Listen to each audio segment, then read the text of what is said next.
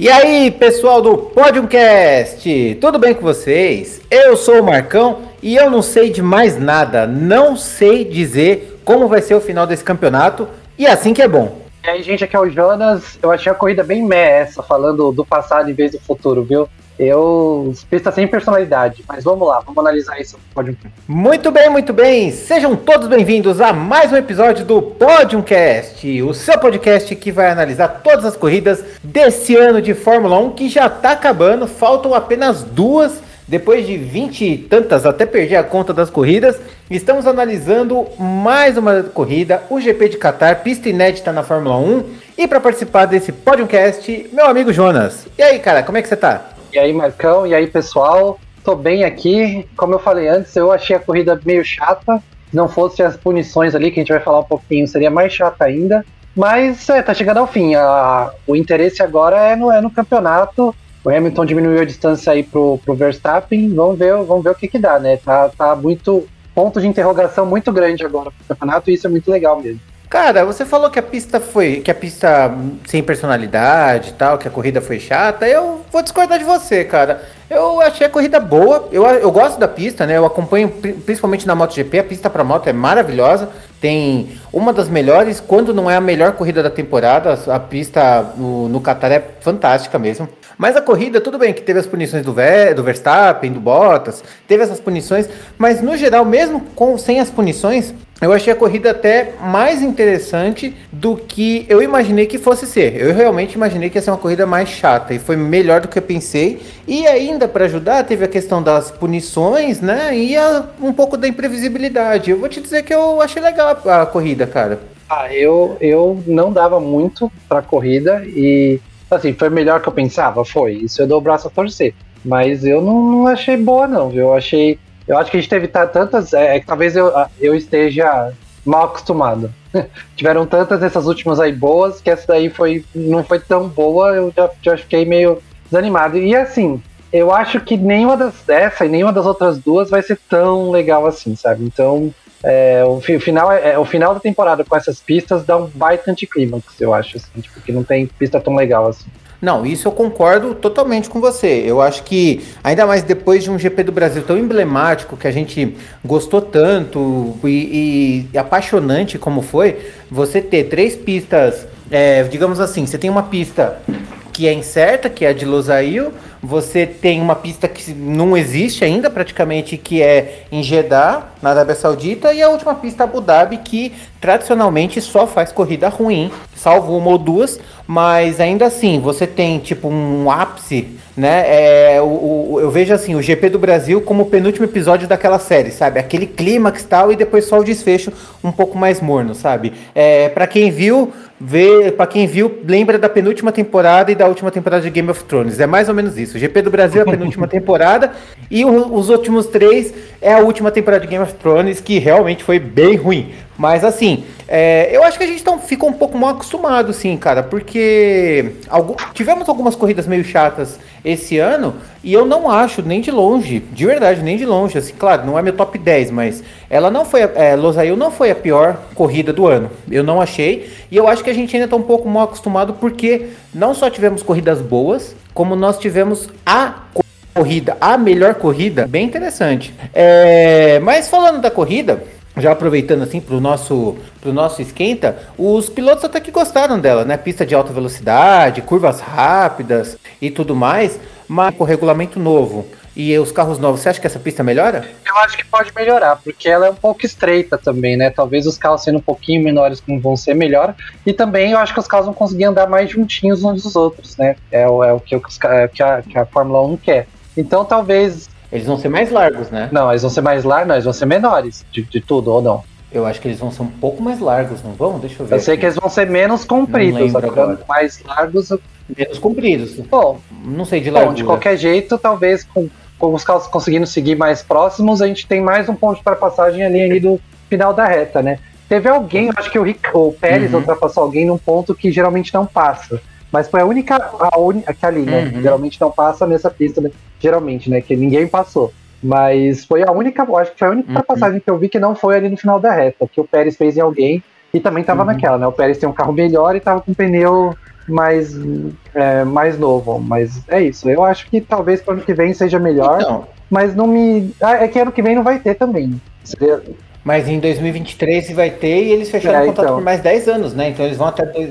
E eles já falaram que vai ter uma reforma na pista. Parece que eles vão fazer uma versão de Fórmula 1 para essa pista. Então, se eles já falaram isso, então é provavelmente é porque eles já sabiam que a pista poderia ter poucas ultrapassagens. Eu acho de verdade que o que matou foi ter só uma zona de DRS. Eu acho que poderia ter uma, uma zona de DRS ali naquela parte do final da. Entre a curva no final da curva 10, que é tipo um bico do pato invertido, até a curva 12, que ali é uma, é uma reta curva, tipo, é em alta velocidade. Ali dava para você fazer uma asa, abrir uma asa, não para ele passar ali na curva 12, mas se ele passar um pouco mais, já que estamos usando artificialidade, né, vamos usar ela. Então eu pensei assim, tipo, entre a curva 10 e 12, então para quem não, não consegue memorizar, você tem uma parte de curvas um pouco mais rápidas, aí você tem a curva 10, que é bem parecido com o bico do pato de Interlagos invertido, né, não é, é para esquerda, e aí você tem tipo uma curva reta até a curva 12, que é alguns metros só. Não é o suficiente para o piloto aproximar,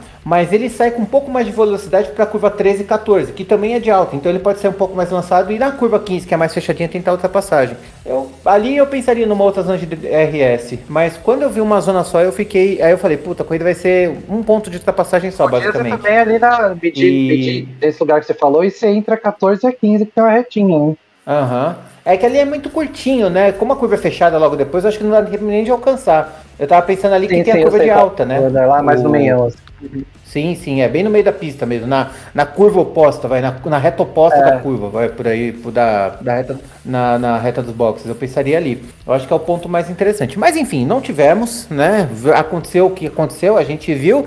Vamos discutir sobre esse GP do Qatar, mas antes, aquele recadinho de sempre. Se você está nos ouvindo aí nos principais canais de podcasts, nos siga por lá. A gente está no Spotify, Google Podcasts, Apple Podcasts, Castbox, enfim, procure Podiumcast que você vai nos encontrar.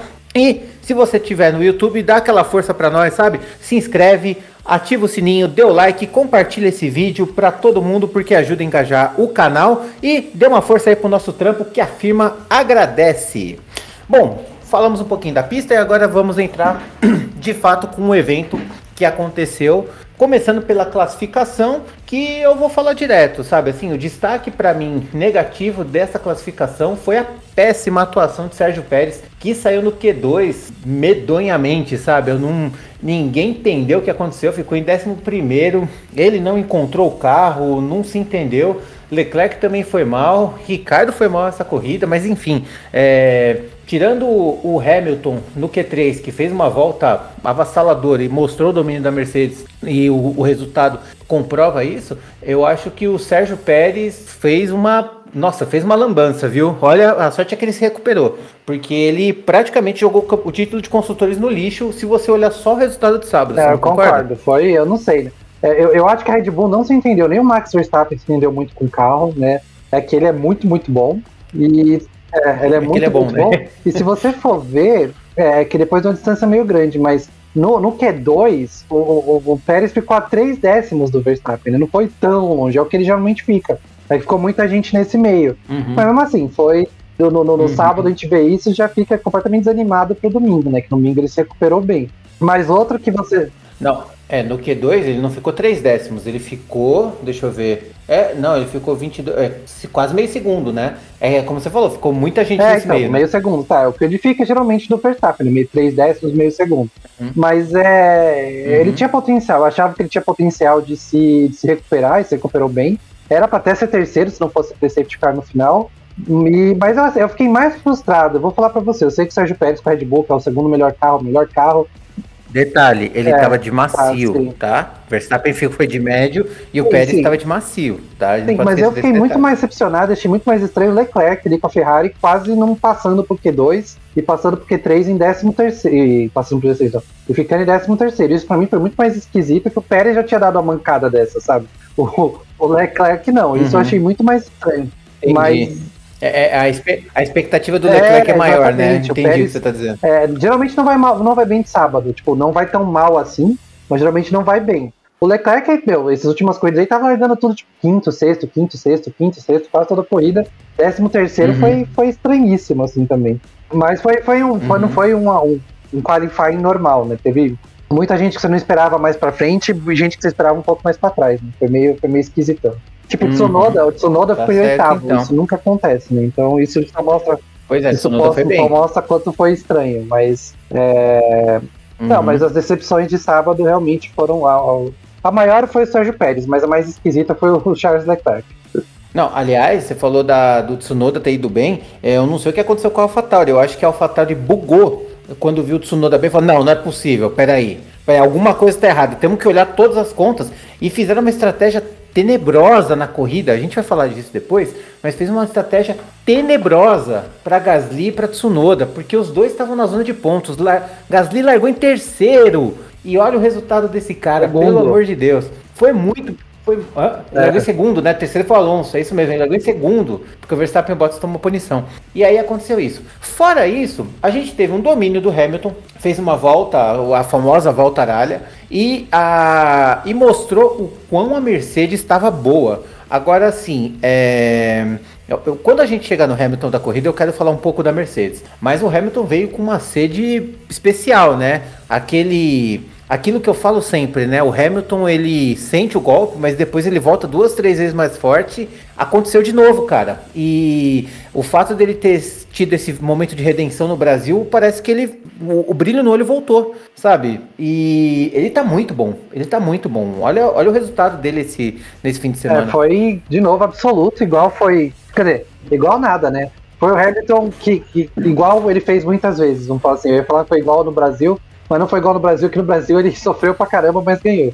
É... Não, no Brasil ele tava fora de série. Ele, é, exatamente, é, é, mas assim, a, a, o domínio da Mercedes foi tranquilo, Sim. né? Se você parar pra pensar. Sim, foi de boa. É. Só o Bottas que, que fez coisa uhum. mas ele tava completamente tranquilo, fez a, a volta super acima do tempo de todo mundo. Essas aquelas corridas de, de cruzeiro que os caras fazem, que, que só espera a bandeirada chegar que sabe que, que vai ganhar. Um cara como ele ainda, que é bom pra caramba, sabe que quando, quando as coisas vão bem assim, ele, ele sabe segurar bem a, a posição. Se não tiver nenhum problema em parada, o cara ganha fácil, assim, não é só ele, né? Tipo, muita gente faz, Schumacher fazia direto, Prost, Senna, um monte de gente fazia isso. Então, o cara quando, quando tem essa, essa uhum. não é vantagem, mas quando tem esse domínio no final de semana, o cara que é bom, ele uhum. aproveita e leva de, leva de passeios. Ele tava com o jogo seguro, né? Ele fez o seguro. E aí com o seguro ele jogou, porque ele sabia que tinha a vantagem do se der algum problema ele consegue correr atrás. Bom, aí a gente teve aí a classificação. E no final da, da, da classificação a gente vê o Hamilton fazendo uma volta danada. E aí a gente teve ali a, a lombada inimiga de todos nesse fim de semana que quebrou o bico do, do, do, do Mazepin, quebrou o bico do Gasly, que fez quebrar a roda, quebrar não, furar o pneu do Gasly na última volta, praticamente nos últimos segundos do, do, do qualifying, né? E aí o que, que aconteceu? A gente vendo na TV, eu e o Jonas, a gente viu, tava assim, enquanto a volta tava aberta, tava lá o Verstappen. Aí tava lá, é, bandeira amarela, setor 3. Aí, um segundo depois, pista livre. Aí depois, bandeira amarela, setor 3, pista livre. Bandeira amarela, setor 3, pista livre. Começou várias vezes, várias vezes. O Verstappen estava em alta velocidade, estava fazendo volta, volta de classificação. O Bottas estava fazendo volta de classificação. O Alonso também estava e o Sainz também estava. Se eu não me engano, o Alonso e o Sainz. O Sainz eu tenho certeza. E aí, o que, que aconteceu? Eles, eles ignoraram esse vai e volta, vai e volta, vai e volta. E aí, beleza, concluíram, Verstappen ficou em segundo e tudo mais. Aí, durante o desfile dos pilotos no domingo, faltando duas horas para a corrida, menos de duas horas, acho que era uma hora e quarenta, vem uma punição tanto para Verstappen quanto para Bottas. Bottas perdeu três posições por ignorar a bandeira amarela, Verstappen perdeu cinco posições por ignorar bandeiras amarelas duplas, né? Que é um caso um pouco mais grave. É, assim, eu ok, eu concordo, desrespeitou lá a bandeira amarela tal, por pior que seja, pelo maior do momento, eu acho que tem que dar uma, uma segurada mesmo, porque é uma questão de segurança. Mas nesse caso em específico, eu acho que a, punição tem que ser aplicada porque aconteceu. Mas de qualquer forma, é assim. Estava muito claro de que se teve bandeira amarela e o piloto passou, é na hora ali o resultado. O resultado já sai ali. Você sabe que o cara está fazendo mais rápido ou mais devagar. O que, que aconteceu? Esperaram um dia inteiro para sair a punição,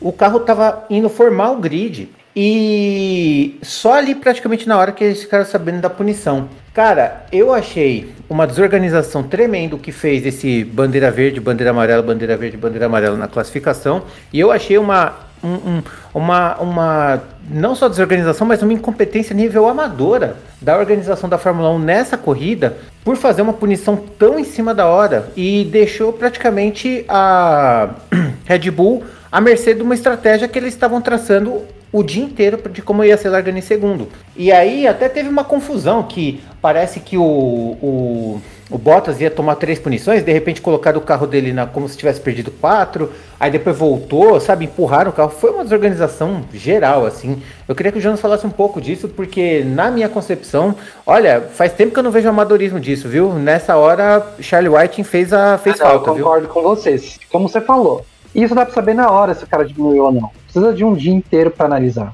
Então, é isso, meu. Uhum. Acabou o treino, sei lá, tudo bem, vai. Não na hora, na hora exatamente. Mas, meu, em uma, uma hora, duas horas, assim, você sabe disso. Acabou, puniu. Não, é, é, que, é, que esse, é que esse tipo de regra é muito sim ou não. É igual a asa do Hamilton. É tipo, ah, o limite é tanto, passou disso, acabou. É, a regra da, da Fórmula 1 é muito simples. Olha a telemetria, a telemetria é tempo real. A gente tem acesso à telemetria a tempo real se você assinar F1 TV. Cara, é, é uma coisa muito simples. O cara tá, e tava tão visível, tão visível, que tanto Bottas quanto o Verstappen melhoraram os próprios tempos. É óbvio que eles não tiraram o pé, tava muito claro. A bandeira amarela tava lá, o Gasly tava no meio da reta com detrito na pista, o cara vai lá, cruza e faz volta mais rápida. Não precisa, assim, tipo, não precisava nem de computador, nem de comissário. Na hora que eu vi, eu pensei, ele vai ser punido. E quando ele não foi punido, eu não entendi, tudo bem, aceitei, e no outro dia foi punido, faltando duas horas pra corrida, cara. É Exato, muita desorganização. Porque aí, como você falou, se, se a Red Bull sabe e a, Mercedes também sabem que o Verstappen e o Bottas são punidos, ah, eles trocam motor, faz toda aquela, aquela coisa que eles podem fazer, porque pro Verstappen, de verdade, tudo bem, né? Mais pra frente, sair em sétimo com motor velho, sair em último com motor novo, eu achava, eh, do jeito que tava a pista, eu achava muito difícil não chegar ali em segundo. Eu acho também, eu acho que assim, no pior das hipóteses, o Verstappen pegava o terceiro, sabe assim? Porque talvez, sei lá, o Alonso em segundo ou o Bottas em segundo, se não tivesse aquele problema da, da largada e tudo mais. Mas o Verstappen estava em segundo com três voltas de corrida. Então, assim, ele ganhou, ele largou de sétimo. Então, ele largando ele de sétimo, posições ele ficou em segundo, ele ganhou, ele ganhou cinco posições em três voltas. Lá para trás, ele provavelmente na volta 3 ele estaria em sétimo e na volta 8 ele estaria em terceiro. Sabe? Um undercutzinho, pronto, ele estava em segundo. Com motor novo, vamos supor, troca todo o motor, troca tudo. Troca câmbio, motor, biela, ar-condicionado, troca tudo. Aí, aí o, o, o, bicho volta com, com um carro muito mais novo, muito mais preparado e com para frente sem essa queimada, vai, por assim dizer. É, exato. É o que faz sentido, é o que faria sentido. E deixarem para dar no outro dia, parece meio birra, sabe, do, do, Verstappen, sei lá, e depois o cara fala que tá sendo perseguido, tudo bem, ele mereceu a punição, mereceu, mas como você falou, era uma questão de sim ou não. Passou mais rápido? Sim, pronto, punição. Era isso, sabe, tipo. Isso. Então não precisava ter esperado. Para mim foi muito amadorismo e toda a confusão que deu antes da largada, né, que o, o Bottas se colocou no lugar, e aí era para o lugar do Sainz, só que aí ninguém sabia o Sainz ser punido, sei lá o quê. Todo esse salseiro também ajudou a deixar mais mais feio todo, todo o cenário, sabe? Então, uhum. é, é, é, a FIA tá, tá devendo, né? Já teve toda aquela história de Interlagos, demoraram para punir um, demoraram uhum. lá do Hamilton, se tava a mais, era para punir logo, era como se falou assim ou não. Você não pode encostar no carro, era para punir logo também o Verstappen, mesmo com dinheiro, demoraram. A única coisa rápida que fizeram esse final de semana foi punir o Horner lá porque ele falou besteira. Isso aí fizeram rapidinho. Ah, é. Isso, isso, isso foi rapidinho. rapidinho. Só que aí que, que adiantou? Nada, sabe? Tipo, gastou um dinheirinho só. Uhum. Então, velho, eu, eu, eu, eu acho que eles estão sendo. Eu não sei se eles estão sendo muito criteriosos ou tá faltando critério. É. Eu acho, eu acho que eu acho que nenhum nem outro. Eu acho que eles estão inseguros. Eu acho que há muito tempo que eles não veem uma disputa ser tão acirrada assim. Qual foi a última qual foi o último campeonato que terminou faltando duas, três corridas? 2016 já vai fazer seis anos, sabe? É, mudou uma galera nesse meio do caminho assim. Antes disso também teve, sei lá, 2011, 2012, depois 2008, sabe? Eu acho que eles estão inseguros do tipo, nossa, se eu punir, será que eu vou prejudicar o campeonato? Será que eu vou encerrar o campeonato por conta de uma punição besta e não sei o quê? Cara, de verdade, eu acho que assim, não precisa ser mão de ferro quando são algumas decisões um pouco subjetivas, que depende de um pouco mais de análise ou quando está no calor da emoção. Por exemplo, a dividida entre o Verstappen e o Hamilton no Brasil, que espalhou lá e tal. Ali, ah, força um pouquinho mais aqui, força um pouquinho mais ali, tá no calor da emoção, a 300 por hora, no fim da curva, asas abertas, caramba. Beleza, dá para você levar, não é relevar, mas levar em consideração esses fatores para você aplicar uma punição ou não. Até porque lá não houve alteração no resultado, não, não avariou o carro do Verstappen, não avariou o carro do Hamilton. O Hamilton passou, ganhou a corrida, deu tudo certo ali. No caso desses, de sim ou não, não tem o que fazer. É sim ou não. Então não tem que ter essa insegurança. Sabe assim, uma coisa é uma insegurança ali numa dividida, se vai pegar sim ou não, tal, beleza. Numa coisa dessa de sim ou não, asa não sei o que, Punição. Ah, passou não sei o que? Punição. É sim ou não? Problema do piloto se ele vai perder o campeonato ali. Tem a regra. Não seguiu a regra, tá fora. Para mim é tão simples quanto isso. Agora eu vejo uma insegurança muito grande deles, do tipo, ah, não quero atrapalhar o campeonato. Vamos ver, veja bem, vamos ter certeza e não sei o que. Sabe, tão com tantos tanta delicadeza, tantos dedos ali mexendo numa coisa que não era para ser assim, sabe? E nos momentos de dividida que precisa de um pouco mais de análise, um pouco mais assim, eventualmente pode ser que tenha um problema, pode ser que não tenha a melhor decisão, sabe? Eu acho que isso danifica um pouco a imagem da FIA, é, da, não sei se é da FIA, da Liberty, enfim, da organização da Fórmula 1, é, em termos de decisão é da FIA, né? Porque os, os, os, comissários são da FIA. Então, acho que danifica um pouco a imagem e passa uma insegurança. Tanto é que Leclerc já reclamou, Toto Wolff já reclamou, Christian Horner já reclamou. E por uma coisa que é tão, é tão besta, sabe assim? É, é tipo assim, tá, passou da linha, tá fora. Não passou da linha, tá dentro, tá tudo certo. É isso. É, eu concordo com você. Tá deixando mal, eu concordo também questão com medo da punição, só que aí então não dá punição ontem. Ah, então não dava punição ontem. Então, para deixar por dar uma hora da corrida, não dá punição, deixa todo mundo largar de que tava. Foi errado? Foi. Uhum. Mas então, então faça as coisas certas, sabe? Ou. E ainda estão querendo. Assuma é... o erro, é tipo, é, é, é, uma decisão errada pode acontecer. Você pode falar, ó, gente, erramos aqui e é. tal. E beleza. E aí eles vida, ainda ficam pensando, já tá tão assim, eles estão querendo importar ainda o final de semana. E aí que, aí que vai se enrolar tudo mesmo. Uhum. Como você falou, talvez seja isso mesmo, uhum. né? Nunca, nunca teve, nunca mais tinha tido uma decisão tão apertada chegando no final. Você falou, 2016 ainda foi na mesma equipe. Então era mais difícil ter, digamos. A briga é, em casa, né? Era uma coisa mais resolvida na é, hora. Era mais tipo difícil coisa, ter, né? talvez a equipe mesmo, no caso a Mercedes, conseguisse mais lidar do que tem que lidar. Porque quando são duas equipes diferentes é completamente, é outra, é outra história, né? É. Não, e outra, o Toto Wolff já tá de saco cheio do Christian Horner, o Christian Horner já tá de saco cheio do Toto Wolff, as emoções estão, estão indo além das pistas e além dos pilotos. Os chefes de equipe já estão começando a ficar assim. Eu não lembro de uma, de uma briga dessa, sei lá, eu acho que desde a época que Ferrari e McLaren é, brigavam, que era o Stefano Domenicali e o Martin Whitmarsh. E eles brigavam direto e tal, tinha bastante discussão, tinha investigação, é, como é que fala? É, desvio de informação, caramba. Espionagem, é, mano, um monte de coisa, mas isso aí faz o quê? Já vai fazer, é, olha, vai fazer 18 anos praticamente, né? Não, foi um pouco depois, vai fazer uns 12, 13 anos, sabe? Faz muito tempo que a gente não vê uma coisa, de, uma coisa dessa. É, e então eu não sei se eles perderam a mão, se eles não estão mais acostumados, se eles acharam que ia ser tudo no paz e amor. E não é isso, cara. Agora, o que mais me incomoda é a regra, é, tipo, você tem regra objetiva e subjetiva. A subjetiva eu entendo que você tem que ter análise e percepção do comissário. A objetiva não é pode, pode, não pode, não pode, acabou. Simples assim, tão simples quanto isso. E é nisso que eu acho que eles estão se pecando. Eles estão pe eles estão é, pecando pelo excesso numa coisa que não precisa de tanto. É, eu concordo. Eu só tenho mais um comentário a fazer. O, o povo reclama do VAR no futebol brasileiro. O VAR no futebol também decepciona. Ah, sim, os dois estão ruins, por sinal. O VAR do futebol, o VAR do futebol brasileiro tá horrível, tá, mas o da tá, Fórmula tá 1 em geral tá difícil. Tá? Mas da Fórmula 1 também tá, tá indo no mesmo caminho. É, então, não sei se pelo mesmo caminho, mas se continuar assim vai, viu? eu, eu, eu acho que assim, eu não sei também se é porque a gente tá dando tanta importância por conta do campeonato e tá evidenciando mais, ou se é justamente por conta desse campeonato tá sendo tão importante que eles estão errando mais. Entendeu? Ah, entendeu o que eu quiser? Às vezes eles estão. Às vezes eles já erravam antes e a gente não prestava atenção porque era a briga entre o, o oitavo e o nono, sabe? Era a briga entre o, o Russell e o Latifi. E a gente não prestava tanta atenção. Mas eu acho que não, eu acho que é o contrário. Eu acho que a, a briga mais inflamada faz as, é, revela essas possíveis fraquezas, sabe? Eu acho que é por conta disso. É, Mas, a pressão enfim, enverga mais, é... né? Eu acho que você tem, você tem razão.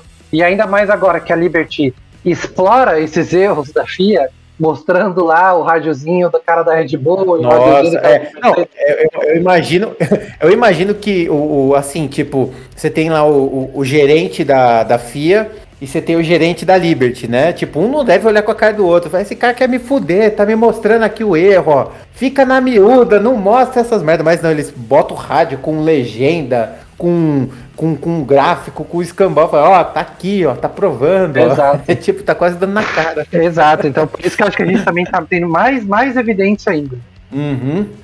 Pois é, isso aí, cara. Bom, acho que esculacho dado na FIA, porque realmente foi vergonhoso. Aconteceu no Brasil, repetiu agora no Catar. E, enfim, no, a, a, por sorte, por sorte, nenhuma dessas duas afetou diretamente o campeonato, na minha visão. Eu acho que com as devidas punições aplicadas, tanto para um lado quanto para outro, aconteceu o que deveria acontecer e é isso aí. Ninguém se saiu tão prejudicado. Espero que não aconteça isso para para as próximas corridas, ou que se aconteça, aconteça de uma maneira mais rápida, né? Quando com, com, a velocidade que exige o campeonato, né? Até porque um atrás do outro. E é, é isso é aí. a velocidade de um Posso falar em splash? Dar mais um splashinho uma coisa que aconteceu no final de semana que a gente até. Claro, opa, aqui é aberto para splash. A gente até comentou um com outro pelo, pelo WhatsApp, que foi a passada de pano que o pessoal da Band deu na ditadura zoada do, do, do Qatar. Sim que ah, é costume Sim. dele não aceitar gente diferente, é costume de coerrola, de verdade. Assim, não, é isso Porque... aí, é isso aí. Costume é o caralho. Costume que você tem que. em que você tem que transformar a mulher em objeto, em que você não pode ter a sua opção sexual livre, onde você atrapalha os direitos humanos, isso aí não é costume porra nenhuma. Então, essa passada de pano, Reginaldo Leme deu uma, deu uma amenizada na situação, deu uma corrigida, mas não, eu, a Band teve a oportunidade para se redimir, não se redimiu. Exato, acho que como você falou, no, julgar a orientação sexual, fazer a pessoa ser um cidadão de segunda classe ou quase um não cidadão ser preso por, porque ele ama, eu acho que já é errado para mim muito. Por ele é, ser humano. Já é errado, muito errado para mim a Fórmula 1 correr nos lugares desses. Eu já eu concordo que, tipo, quem, quem tá lá é, trabalhando nisso, infelizmente tem que aceitar, porque é, faz parte do trabalho, não é eles que fecham. Mas não pode, você não pode passar pano por, por uma merda dessa que, que os caras fazem, como você falou, é, trata a mulher mal pra caramba como objeto, é, prende quem tem uma orientação sexual diferente. É, é, horrível e não dá pra passar pano nisso. Eu acho que foi muito mal nesse ponto aí o pessoal da Band ali. Que deviam, deviam, né? Porque estavam falando mó bem, né? Que foi uma atitude bonita do capacete do Hamilton e de outras pessoas. Uhum. E aí, em vez de só louvar a atitude dele, ah, não, a gente tem que respeitar, tem que respeitar o caralho, velho, de verdade, não tem que respeitar nada não, velho. Isso aí uhum. não é pra você respeitar, respeitar, você respeita quem respeita você. E eles não respeitam a porrada da população deles lá. E não respeitam a porrada da população mundial que deve assistir, deve gostar de Fórmula 1.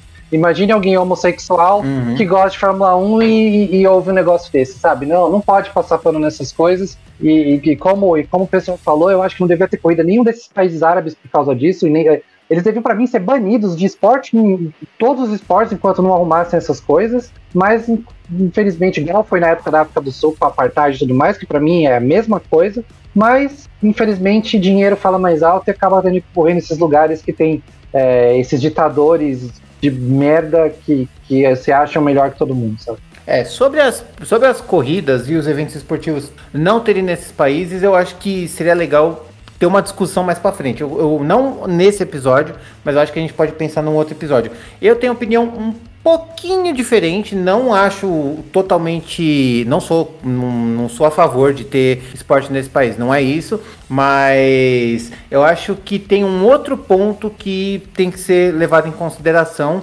é, que eu só vou falar, mas sem levar a discussão mais para frente, que o Jonas a, acabou colocando o ponto de vista dele, eu vou aproveitar e colocar o meu. Eu acho que esse tipo de evento transforma uma população. Eu acho que levar isso, eu acho que o esporte ele tem um, um efeito muito legal, que é o efeito de transformar e melhorar a cultura de um país e melhorar os costumes e melhorar as leis e tal. É um caso clássico é tipo o Pelé foi para não sei que país e parou uma guerra para o pessoal ver futebol, sabe? O país estava em guerra, parou a guerra para poder ver. Então eu acho que o esporte tem esse poder mágico, esse poder de unir as pessoas. Então eu acho que levar algum tipo de esporte nível internacional para isso, dentro de um, de um limite razoável de conceito, não vai levar para o meio de uma guerra, não vai levar para uma ditadura, é, sabe assim, ferrenha, não vai levar para a Coreia do Norte. Aí eu acho que eu sou contra totalmente. Mas assim, é, esses países que têm uma, um, uma abertura maior internacional tal, eu acho que pode se chegar num acordo do tipo, olha, você vai ter que acabar com isso e a gente vai colocar tal coisa. Que nem, por exemplo, o, exemplo, por exemplo, na Arábia Saudita, para mim é um dos mais claros. É, até pouquíssimo tempo atrás, mulher era proibida de dirigir. É, e há pouco tempo atrás a gente teve corrida de Fórmula E na, na, Arábia Saudita e agora a gente vai ter de Fórmula 1. E a lei meio que a lei mudou, agora a mulher pode dirigir, sabe? É uma coisa meio ridícula a gente saber, pô, mulher não pode dirigir e tal. Mas eu acho que esses esportes indo para o mundo, para esses países, ajuda a as pessoas mais conservadoras e tal, mudar um pouco de ideia. Eu não sei se eu sou a favor ou não, mas eu sei que o esporte tem esse poder. Então, por isso que eu acho que dá para achar alguma coisa do tipo, olha, a gente vai fazer isso, mas tem que ter tais é, liberdades, tais mudanças, alguma coisa nesse sentido. Porque não faz sentido você ir para um, uma pista, uma corrida para um país onde, meta, onde metade da população não pode dirigir, sabe? É uma coisa que é meio incoerente. Mas esses, o esporte indo para lá fez essas mudanças. Não sei se foi ele que mudou diretamente tudo, mas eu tenho certeza que fez uma influência muito importante, sabe? Então eu acho que dá pra levar um pouquinho mais pra frente isso daí em um outro podcast, mas eu tenho uma visão um pouco diferente da, disso daí. Beleza. Um pouco mais otimista. Ah, é, eu tenho a visão mais negativa, mas vamos, isso a gente discute outro podcast, porque senão vai longe.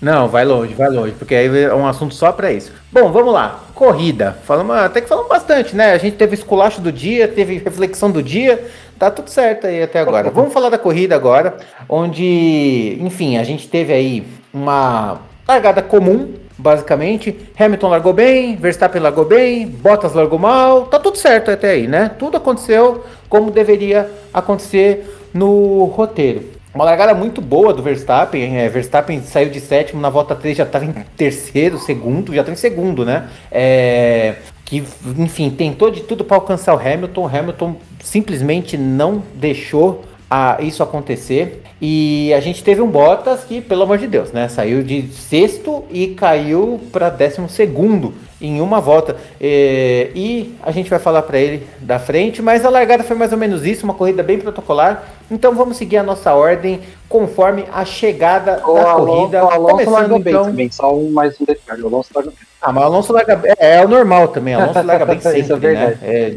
desde a época que ele era campeão em 2005, 2006, ele, ele, sempre largou bem, sempre largou bem. Era ridículo as largadas dele. Bom, vamos lá. Começa com o Jonas então para falar um pouquinho de Lewis Hamilton e a sua vitória, a vitória mais tranquila do ano de 2021 do inglês. É, foi a vitória mais tranquila mesmo, né? É, lógico que no, no, no como fala, das estatísticas vai mostrar que ele chegou a 25 segundos na frente do Verstappen. Não foi isso tudo que o Verstappen parou mais perto do finalzinho.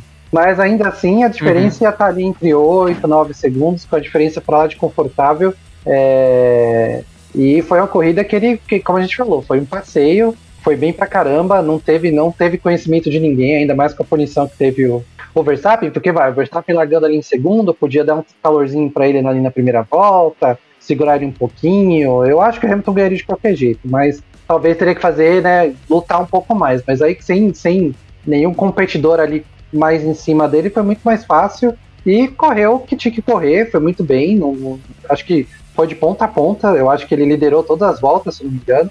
Então não foi, foi incrível para ele. Acho que não teve, não, não tem nada que falar para ele. É, foi um final de semana muito, muito bom, muito proveitoso, daqueles que o cara acho que chega no, domingo à noite deve ter dormido gostoso. Assim. É, cara, eu acho também, eu, é, é, assim, é, é até complicado como falar bem de Lewis Hamilton numa corrida que ele dominou, sendo que semana passada ele arrebentou, ele destruiu. É, então, assim, eu não vou falar um tanto de Lewis Hamilton, eu vou falar o, o, o protocolar.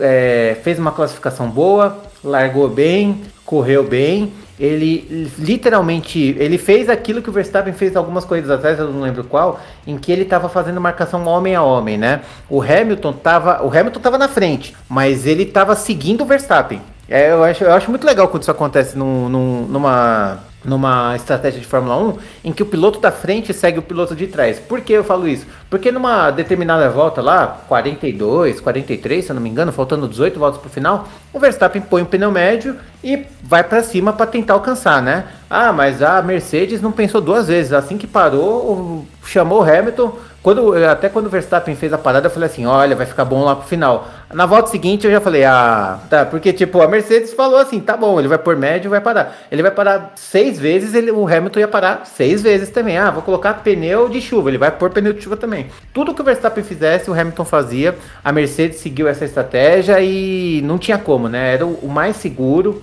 e transformou a, a vitória numa coisa relativamente tranquila. Agora, para mim, o mais importante é a virada de mesa que a Mercedes fez nessas últimas duas corridas. Se você pegar uma análise do GP do México, a primeira coisa que eu falo é que a Red Bull tava com uma mão na taça. Era tipo, já tava assim, eu não só dei a mão na taça do Verstappen, como eu tinha confirmado de que a Red Bull iria ganhar no construtores. E o jogo virou totalmente assim, tipo, a Mercedes é, se transformou, ela voltou a ter momentos de alta dominância que a gente não via desde a última corrida do ano passado. E para mim isso é o mais importante. Detalhe: o Hamilton não correu com o motor que ele trocou na, na GP do Brasil. Ele correu de motor usado. É, para mim isso é muito mais é, impactante e que pode significar a virada do jogo no momento mais importante do campeonato. É, a gente pode ver isso aí agora, cara. Você não acha? Eu acho. Eu acho que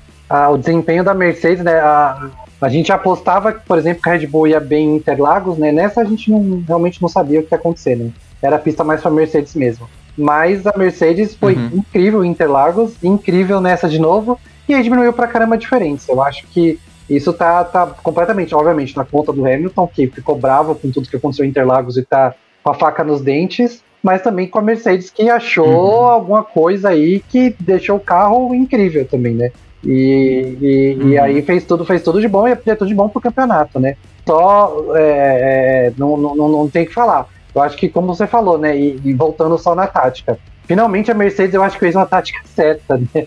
Eu acho que a tática certa era essa, marcar a Red Bull, cara. Se a Red Bull faz, você faz. Era isso. Se o Verstappen parasse para ir fazer xixi, o Hamilton tinha que balançar para ele, sabe? Era isso. É, isso Então, aí. tipo, no, no, no, finalmente fez certo, porque aí a Mercedes dá, dá mole de novo, decide parar depois de 5, 6 voltas, aí o Verstappen passa, sabe? Então fez, fez certinho. Uhum. Então é, é, é, isso. E aí, como você falou, tornou a vitória do Hamilton ainda mais tranquila.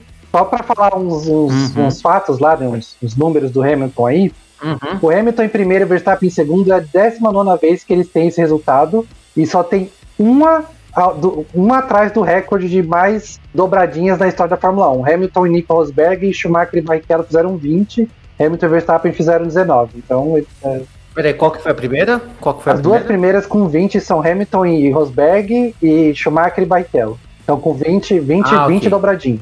Nessa ordem, né? Schumacher uh -huh. primeiro, Barrichello em segundo, Hamilton primeiro, Rosberg em segundo.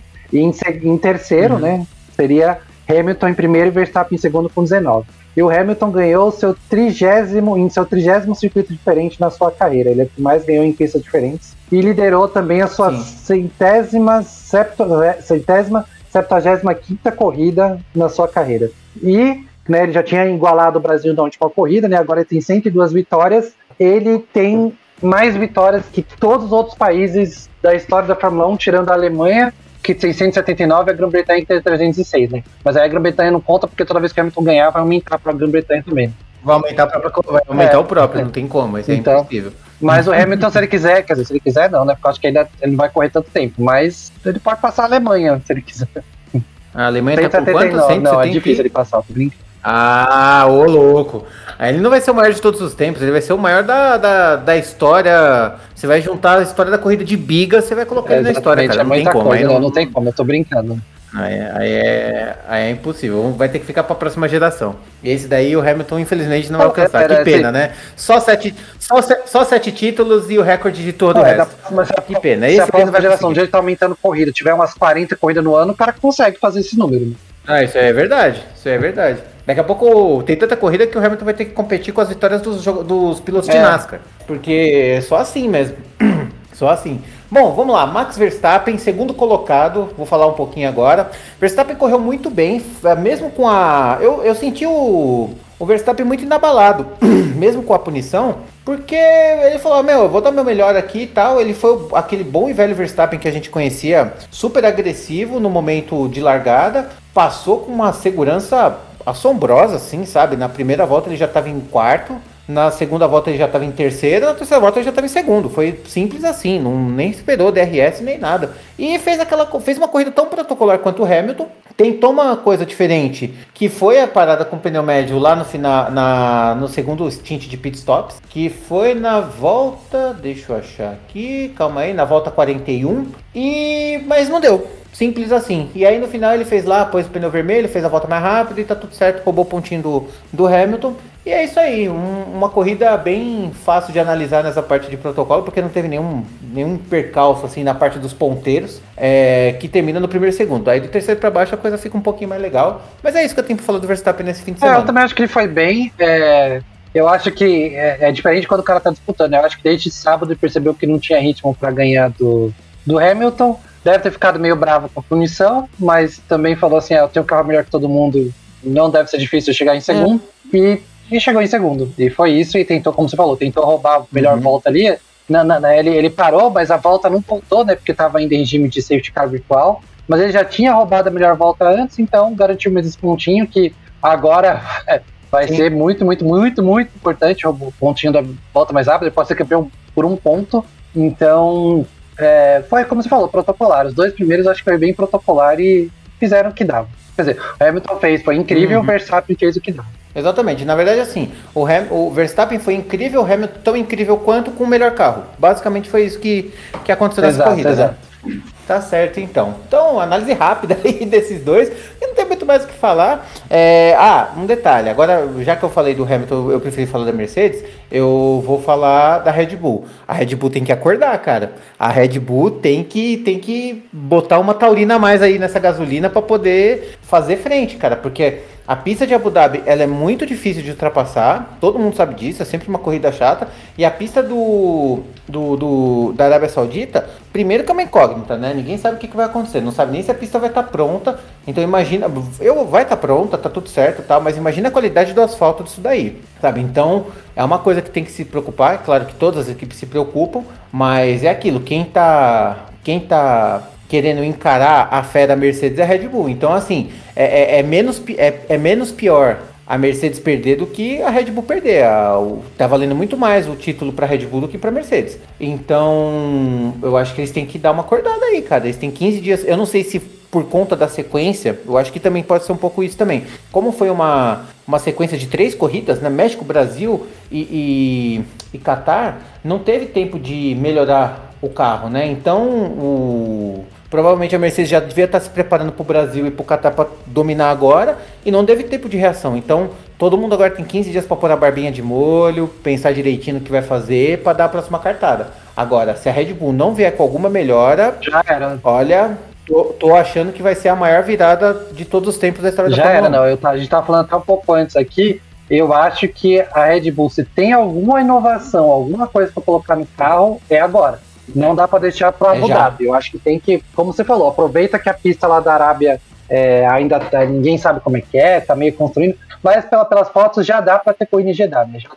Então, eu uhum. acho que é agora que ele tem que, que, dar um pulo aí. É agora. Eu acho que não dá para esperar para a última, porque se o Verstappen, mesmo que o Hamilton seja, é, chegue em segundo, o Verstappen ganha da Arábia Saudita e o Hamilton em segundo, volta de, mesmo com o voto mais rápido do Hamilton, volta a diferença lá para os 15 pontos. Aí o Verstappen chega tranquilaço para é, Abu Dhabi. E aí, eu, mesmo que o uhum. Hamilton fazer a melhor corrida da vida, chegar em ganhar, e o Verstappen pode chegar, acho que até em quarto, quinto, que não, não vai fazer tanta diferença, ele vai ser campeão ainda. Uhum. Então, Exato. É, é, é, agora, a Red Bull, como você falou, talvez agora que vai todo mundo voltar para casa, eles vão dar uma arrumada nas coisas, e aí talvez tragam alguma coisa nova. E se, se for para trazer, é para trazer agora. Não é, eu não esperaria Abu Dhabi se fosse ele. Então, é isso, porque não, ficou bem, bem diferente. Deu, deu, uma, deu uma discrepância muito grande nas últimas duas corridas de desempenho. Né? Então, é, se pelo menos igualar o desempenho, aí beleza, na pista os dois se viram, né? Mas não, não, não dá pro, pro, pro Verstappen, quer dizer, eu acho que não dá para eles perderem esse campeonato, vai ser muito chato para eles perderem esse campeonato, sendo que estão domin, dominaram o ano praticamente inteiro. Só não dominaram mais por uns azares no começo do ano, mas era pra estar tá ganhando mais de longe ainda. É, é, uhum. Se tem alguma coisa para fazer agora, uma asa nova aí, alguma inovação, uhum. eu acho que tudo bem, a gente tem que pensar no ano que vem, mas eles com a chance de ser campeão esse ano, dá um tempinho pro ano que vem e a gente que eles conseguem recuperar. Geralmente eles é. fizeram, já fizeram isso várias vezes e foca nesse ano, uma asa nova na frente, uma asa nova traseira, alguma melhoria no assoalho, alguma coisa que dá para mudar, né? Que motor não dá para mudar, que dá para mudar, eles têm que tentar mudar para tentar igualar a linha Mercedes, né? Uhum. É bem por aí mesmo, porque senão vai ser complicado para Red Bull. E olha, esse golpe vai ser dolorido se eles perderem. Vai ser, olha, pesado, pesado, pesadíssimo vai ser. Vou te falar que vai ser um golpe muito duro para Red Bull se eles tomarem, se eles tomarem essa invertida faltando duas corridas com o domínio que eles tiveram durante o ano todo. Principalmente Bom, depois das férias de Agora, verão, né? Tirando essas hum. duas últimas aí, depois das férias de verão, o Verstappen tava indo bem pra caramba, né? Se pensar na segunda metade sim, do campeonato, sim, mas aí agora nas duas deu uma, deu uma invertida, né? Vamos ver o que vai rolar. Mas é aquilo, né? A gente não pode também subestimar a Mercedes. A gente sabia que a Mercedes é o tipo de, de equipe que é resiliente. É o tipo de, de equipe que tem uma. Que, que assim, ela, to, ela sente uma fraqueza. Daqui duas corridas ela tá seis vezes melhor do que estava antes. Não é que ela assim, tipo, ah, eu melhorei e tal. Não, ela ela melhorou e aperfeiçoou, ela corrigiu e aperfeiçoou o negócio, sabe? É, a Mercedes é muito, é muito ridícula nessa questão, cara. Eles têm melhorias exponenciais. É muito ridículo. Então não, não, não dá para tirar o mérito da Mercedes de maneira alguma, né? É que é assim, a gente quer ver o negócio pegar fogo mesmo, né? Mas eu já não me surpreendo mais. É assim, claro que eu vou me surpreender se ganhar, mas assim, não me surpreendo a questão da, da do poder de, de resiliência que a Mercedes Sim. tem. Isso e só completando do, né, mas, desculpa, só completando o Verstappen, é, ele conseguiu seu 16 pódio em 2021, só que ele nunca chegou em terceiro. só foi primeiro e segundo, e ele e a quarta vez. O Verstappen nunca chegou em terceiro? Ano, não. Ah, tá. Esse ano. E ele pegou a volta mais rápida pela quarta vez. Ele ganhou esse ponto, quatro pontos já ele conseguiu nessa volta mais rápida. É, faz uma diferença, é, hein? Imagina. Diferença. É uma diferença e tanto. Beleza, então. Agora vamos pro piloto que eu tava mais ansioso de falar, que é Fernando Alonso, depois de. Aí o Jonas passa as estatísticas, sete anos e não sei quantas horas e minutos, e não sei. Mas o cara conseguiu o pódio, puta que pariu, correu pra caramba, largou em terceiro, fez uma corridaça, pediu pro Ocon pra defender a turma lá que nem o leão, defendeu bem o Ocon também, eu vou defender o cara. Agora, o que o Alonso fez, voltou pro pódio, putz, Grila, que legal, cara, que legal. Corridaça do cara. O cara, mano, ele tem 40 e sei lá quantos anos. O cara é muito bom. Putz, Grila, como é bom esse piloto. Que felicidade de colocar Fernando Alonso em terceiro lugar, falar dele aqui né, nesse podcast. Fala ah, aí, é, nossa, não tem nem o que falar. Eu adoro ele também. Foi muito legal ver ele no, no pódio. E falando lá da estatística, foram 7 anos, 3 meses e 21 dias longe do pódio. O último dele foi na Turquia com a Ferrari, junto com a Hungria, um segundo lugar, que o, quem ganhou foi o Ricardo, e o Hamilton ah, foi cara. o terceiro. Foi dia 27 de julho de 2014. Nesse meio tempo, o Alonso saiu da Ferrari, foi para a McLaren, tirou um período sabático, disputou as 500 milhas de Anápolis, não se classificou para outra 500 milhas de Anápolis, venceu as 24 horas de Le Mans e participou de um Dakar.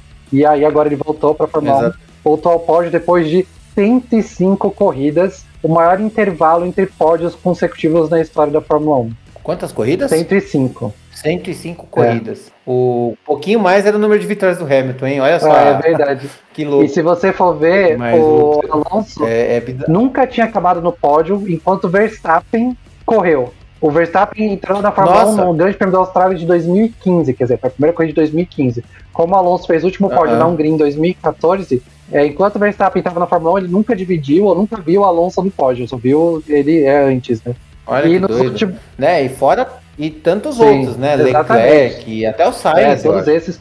E nos últimos 35 anos, tirando o Alonso, outros dois pilotos com mais de 40 anos terminaram corridas no pódio, que foi Schumacher na Europa em 2012 e o Mansell na Austrália em 44, hoje tinha mais de 40 anos. Então, os últimos 35 anos, então desde 86, foi o ano que eu nasci, o Mano Marcão nasceu também, a gente só viu três uhum. caras acima de 40 chegar no pódio. É, então, Schumacher, o Mansell e o Alonso agora. Eu achei que o Raikkonen já tinha 40 no último pódio não dele. Tinha, não tinha ainda. Ele devia ter 39, é, devia então. estar perto. Mas, cara, é, um, mas o Alonso tem o que hoje? 41, 40 anos? Deixa eu confirmar aqui, vamos ver. Vamos ver aqui, vamos olhar. 40, 40 anos. 20, 29 40. de julho de 81, 40. Meu, o cara tem 40 anos, tá guiando pra caramba na Fórmula 1, numa equipe que não é a top e consegue um terceiro lugar. E não é assim que ele, ah, conseguiu o terceiro lugar, deu sorte e tal. Não, não choveu, não teve nada. Não teve nada. Ele tava lá, correu pra caramba, fez uma boa estratégia, guiou bem pra caramba, fez várias voltas boas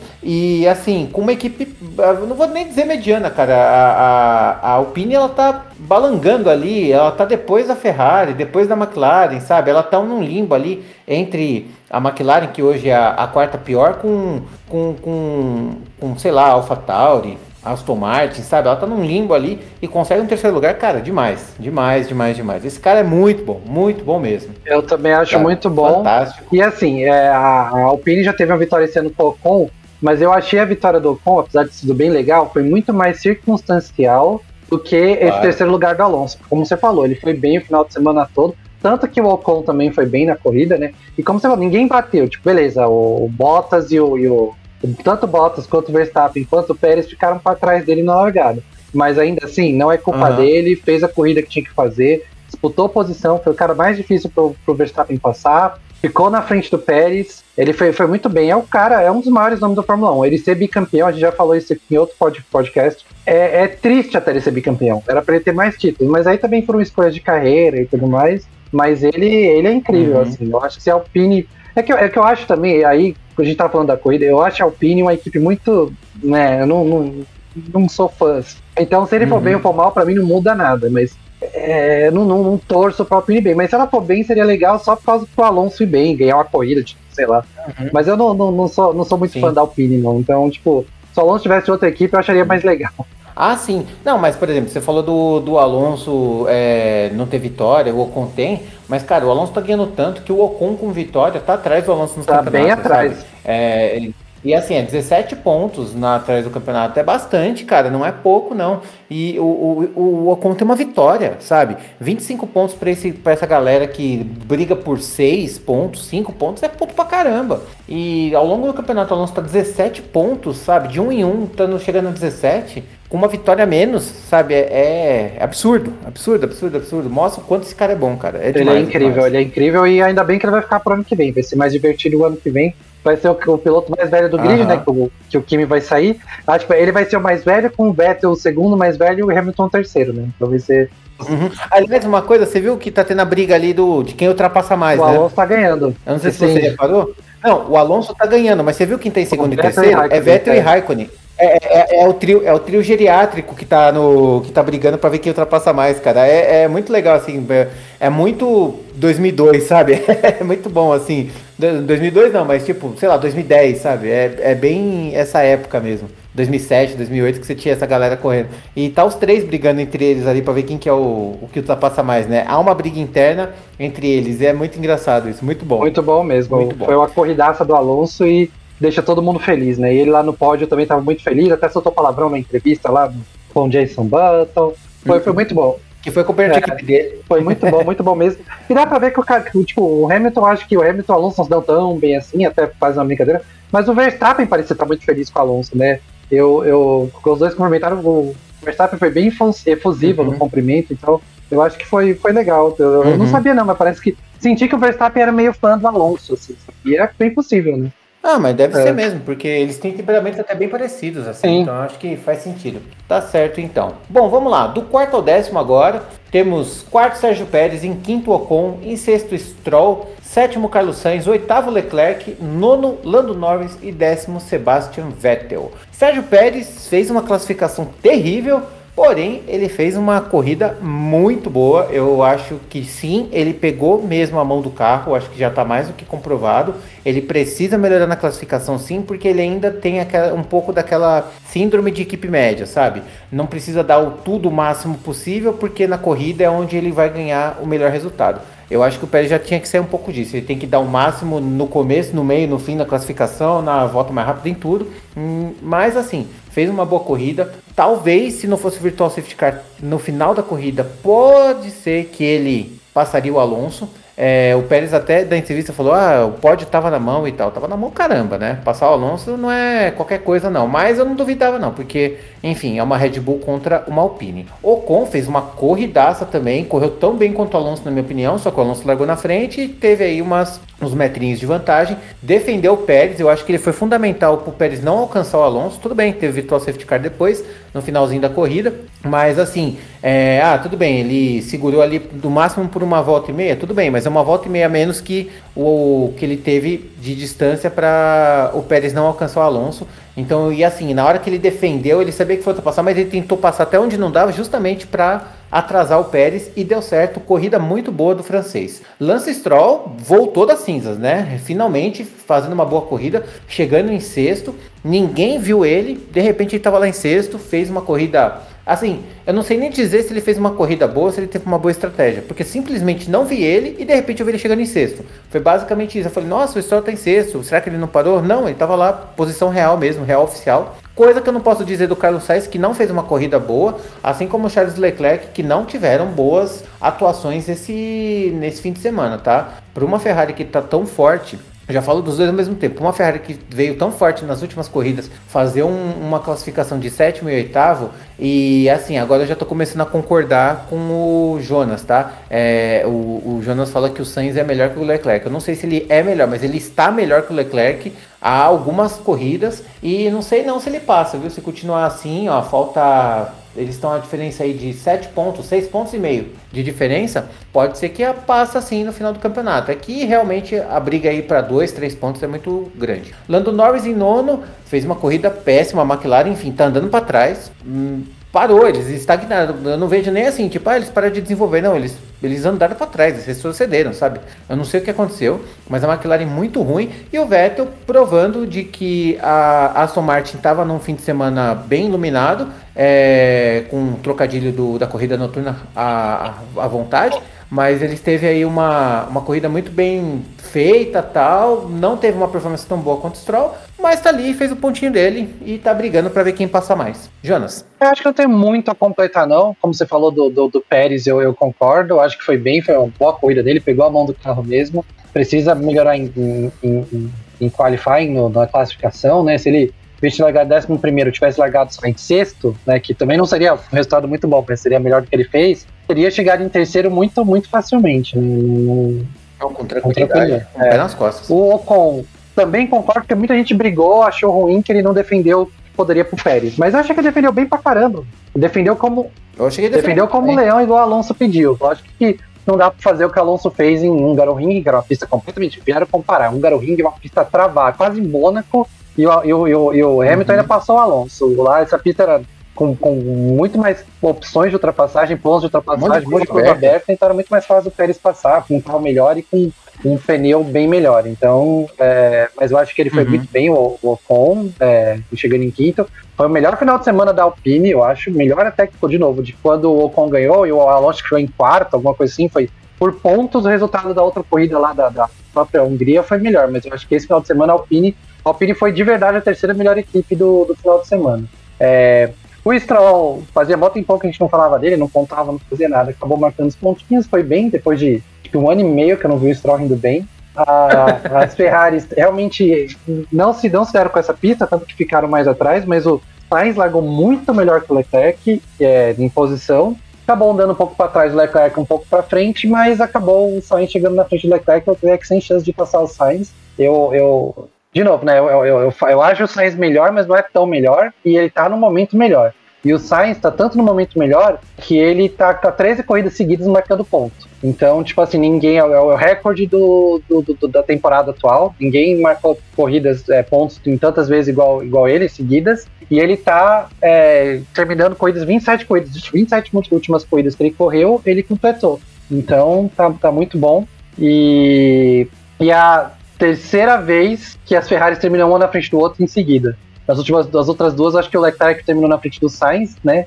E agora o Sainz terminou na frente do Leclerc, dos dois na mesma uma posição só, separando os dois. O Norris, ele, ele tava indo bem, cara. Ele teve um furo no pneu no finalzinho.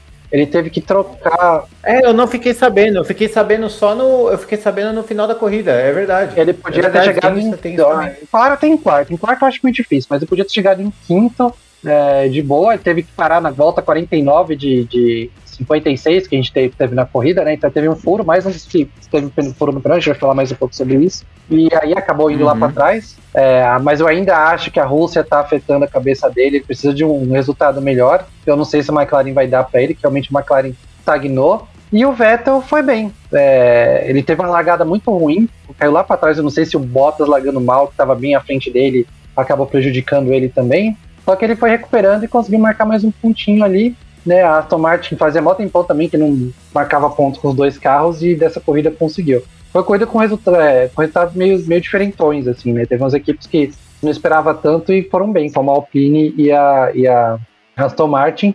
E aí você vai falar agora do, do 11 primeiro, a gente pode falar da equipe que eu esperava que fosse melhor e acabou indo muito bom. Nossa, é isso que eu ia falar. Eu ia falar exatamente isso. A gente acha que ah, a Aston Martin fez uma boa corrida, coisa que a gente não pode falar de maneira alguma da AlphaTauri, né? Meu Deus do céu, o que, que aconteceu? Tipo, é, é, é esse é o tipo de. É, tipo assim, é case de insucesso. Tem que jogar e colocar num quadro, assim, ó. Tipo, ó, tá vendo isso aqui, ó? Nunca mais, nunca mais façam isso. Se eu não me engano, tanto o Tsunoda quanto o Gasly largaram de pneu macio. E, cara, mano, assim, tipo, o Tsunoda, o Tsunoda tava na zona de pontuação com um carro que é razoavelmente interessante para se manter na pista. É, no nível, sabe? Então, assim, e com o Gasly largando em segundo, tudo bem, punições dos outros e tudo mais, mas pô, ele tava largando em segundo. Ele, nem quando ele ganhou a corrida, ele largou em segundo, sabe, em Monza. É, no, é, é inaceitável uma estratégia tão tão, tão absurda, tão abissal dessa que aconteceu com o pessoal da Fatauri.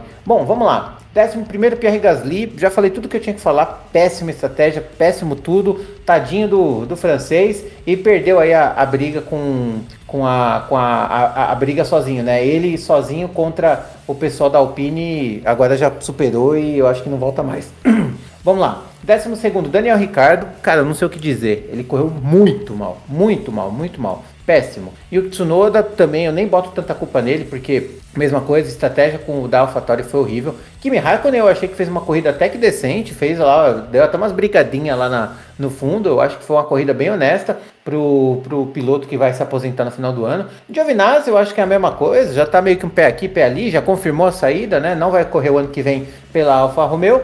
E, enfim, já está com outros caminhos. Eu acho que agora ele só está indo no modo automático mesmo. Nick Schumacher é 16, uma boa posição para ele, né? Tá na frente da Haas. O George Russell furou pneu, teve problema na, teve problema de furo de pneu, foi lá para trás. O Mazepin teve problema na classificação, teve problema de chassi na no Pratice, teve problema de asa na, na classificação e tá lá no final. Tipo, não tem muito o que falar dele. Ele conseguiu ficar atrás do George Russell que furou pneu. É isso que eu posso te dizer assim. Basicamente foi isso. Nicolas Latifi furou o pneu. Valtteri Bottas furou o pneu e ambos abandonaram, mas eu gostaria de falar da largada péssima que o Bottas teve e principalmente daquele, ô oh, mano, guarda pra vida que o Toto Wolff mandou lá pro Bottas, que tipo, vamos Valtteri, você consegue, foi basicamente, ô oh, mano, guarda aí meu, guarda pra cuspir, acelera aí, aí ele acelerou um pouquinho, passou um pouquinho de carro, mas depois furou o pneu, mas olha, Bottas, que decepção, e digo mais, a chance de ele, a,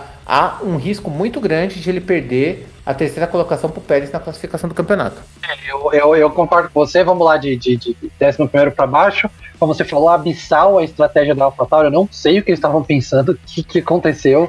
É, os caras estavam, acho que em segundo e sexto, se não me engano, o Tsunoda estava, ou oitavo, alguma coisa assim, e acabarem em 11 e 13 terceiro foi incompreensível o que aconteceu a cara do, das entrevistas, uhum. a cara do Gasly depois da coisa das entrevistas, ele, ele, tipo, ele tava com a cara, tipo assim, eu, eu não entendi. Tipo assim, tava com a cara de, tipo, mas o que aconteceu aqui, sabe? Tipo, do, é tipo a cara que você fica depois de ver Donnie Dark, sabe? O que aconteceu aqui?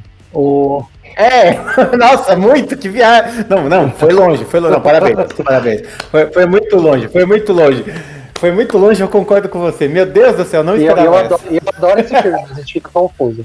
É, o Ricardo, assim. o Ricardo foi bem mal mesmo. Eu acho que a McLaren foi mal no geral, e aí, como ele já não tá tão bem, acaba sendo pior. O Kimi eu achei que foi bem, como você falou, deu umas brigadinhas, tal, tá ali, tentando ser, ainda, sei lá, marcar um outro pontinho ali. Giovinazzi já era, tá fora da Fórmula 1, acho que nem tá tão interessado mais, né? Schumacher foi bem, ele chegou, ele chegou na frente do Russell, isso para a Haas é, é ótimo. É, o Russell, como você falou, foi um dos caras vítimas dos furos do pneu. E o Mazepin, ele foi, não foi tão mal, cara, de verdade, de novo. Eu acho que ele foi, ele foi melhor do que ele geralmente vai. Lógico, vai ficar em último, vai ficar em último. Mas eu vi ele também sendo um pouco mais competitivo nessa corrida. Eu não sei se, é, porventura, as pistas deram mais, foram mais feitio do carro da Haas, que não é bom e menos dos carros, sei lá, da AlphaTauri e da Williams. Ou, as outras também estagnaram e a, e a Haas, sei lá, melhorou um pouquinhozinho aqui, um pouquinhozinho ali com o da temporada e deu alcançada. Não vai passar? Não vai passar. Mas eu achei que ele não foi tão mal, não. Eu acho que o Mick Schumacher foi muito bem e ele não foi tão mal. O Latifi também é uma das vítimas dos pneus furados, também, mas também não tá fazendo nada demais. E o Bottas, eu concordo tudo com você, mais uma largada ruim. É, o que o, o Pérez está fazendo na Red, na, na Red Bull o Bottas está fazendo de novo ao contrário, é, não, não, está conseguindo resultado nenhum. É, ainda bem que o Hamilton ganhou e que o Alonso, para sorte, chegou em terceiro, porque senão era, era a corrida que a Red Bull podia ter passado a Mercedes. Tivesse, acho que tivesse feito o segundo e terceiro, tinha até passado. E não, não sei, eu acho que. Eu, eu já teria trocado, já, já que o cara já tá fora, eu já teria chamado o Russell para essas últimas duas corridas aí, ajudar mais a equipe e deixar o Bottas de folga aí nessas últimas duas corridas aí. E aí a, o Williams se virava. Podia até chamar o álbum já, tá? Já, já faz as trocas agora, já. Esperando bem. É, então, porque, cara, foi muito bizarro. Assim, é, bizarro, é assim, tipo, é estranhamente previsível, sabe? Hum, putz, cara, que, que coisa, viu? Agora também falta só duas, vamos que vamos. Eu acho que o, o interesse maior é o título do Hamilton. E se vier de construtores, tá bom também, vai. Equipe de fábrica, tem dinheiro infinito, a gente sabe disso. E basicamente vai seguindo isso. E é, é isso, eu, gente. Eu Falamos aí do. Você, do... Tá distante, né? Porque eles não ficam lutando por vitória, mas a diferença do Pérez e do, do Bottas pro Pérez já foi muito maior e agora tá em 13 pontos, né? Foi, foi muito maior, exatamente. E assim, 13 pontos é aquilo que eu falo. Pra, sei lá, dar uma zebra, o Pérez ganha a próxima corrida, pronto, já, já é o suficiente, sabe? De, de aproximar de novo entre eles. Então é, é, é sabe? Putz, termina um pouquinho por cima, sabe? Dá um pouquinho mais de sangue agora que tá acabando mesmo, vai. Vamos lá, sabe? É, anda, é, é, engraçado um que as nossas previsões um tempo atrás eram do Verstappen ser campeão de, de pilotos e, o, e, o, e a Mercedes de construtores, né? Pode ser ao contrário, né? Red Bull de construtores e Verstappen de o Hamilton de pilotos, né? É, porque se o Hamilton correr melhor do que o Verstappen, só que o Pérez correr melhor que o Bottas, pode acontecer exatamente isso mesmo. Não é difícil, exato, não. Exato, exato. Não é difícil, não. Bom, fora isso, a gente teve um anticlímax com o Virtual Safety Car ali, porque o, o Latifi abandonou a corrida no final da, da prova, né? Ele furou o pneu, deu azar, coitado. Todo mundo furou o pneu na última curva antes dos boxes, então deu tempo de entrar nos boxes. O Latifi não, ele estourou o pneu na reta, na reta de chegada, então ficou impossível para ele guiar até o final, então ele abandonou o carro lá no meio, até num lugar bem seguro, mas aí entrou trator, pessoas, aquele protocolo todo, Virtual Safety Car e a última volta só para só para dizer que acabou mesmo, basicamente. E os números de estouro de pneu, para mim, foi bem, foi bem preocupante, cara. Aquela zebra alta que tava tendo, pista abrasiva, calor, assim, tipo, tudo bem, deu um, deu um molho especial. Mas, sabe, assim, às vezes por conta de uma coisa dessa, poderia mudar totalmente a história do campeonato. Que bom que não foi isso que, que aconteceu. E, e é assim, perigoso, sabe? né? Dependendo de onde fura o pneu numa curva, numa curva de alta, que, que eu me lembre foi do Russell, do Norris, do Bottas, do Latifi e teve mais um. Ah, o Mazepin quebrou a asa, o Gasly ah, na é, classificação. O Gasly também foi o pneu, o pneu exatamente. O, o Galto foi o Gasly. Então, tipo, em 7, 8 carros terem problemas, o Leclerc teve problema no assoalho também, que passou em cima de uma das zebras. Então, assim, eu acho que lá, como. Uhum. Assim, mesmo sendo de última hora que eles anunciaram, não foi tão de última hora assim. Eu acho que dava para alguém da Fórmula 1 ter ido lá e falado: olha, tem umas coisas aqui que não estão não tão muito legal pra Fórmula 1, não, e ter mudado. É perigoso, sabe? E aí, como você falou, se passa o Hamilton Verstappen numa zebra dessa e arrebenta o carro, pronto, acabou o campeonato. Entendeu? Então, ainda bem, deram até a sorte de uhum. ser uns uhum. pilotos que não estão disputando o campeonato ou Bottas, que tá tudo bem, tá disputando o campeonato de construtores, mas também. Desculpa, Bottas, mas você não faria uma coisa muito melhor do que, que aconteceu, não. Então. Não, então, não. basicamente é isso. Eu acho só que eles têm que tomar cuidado e realmente, né? Com tudo isso, e o, e o Latifi, que não foi, como você falou, coitado, não teve que fazer, teve que parar o carro ali, acabou entrando o Virtual Safety Car, que eu acho que saiu. O Hamilton já tinha completado né, a, entrada, a entrada na última volta e o Verstappen eu acho que estava quase entrando na última volta. Então o Hamilton ainda fez a última volta um pouco devagar, uma parte.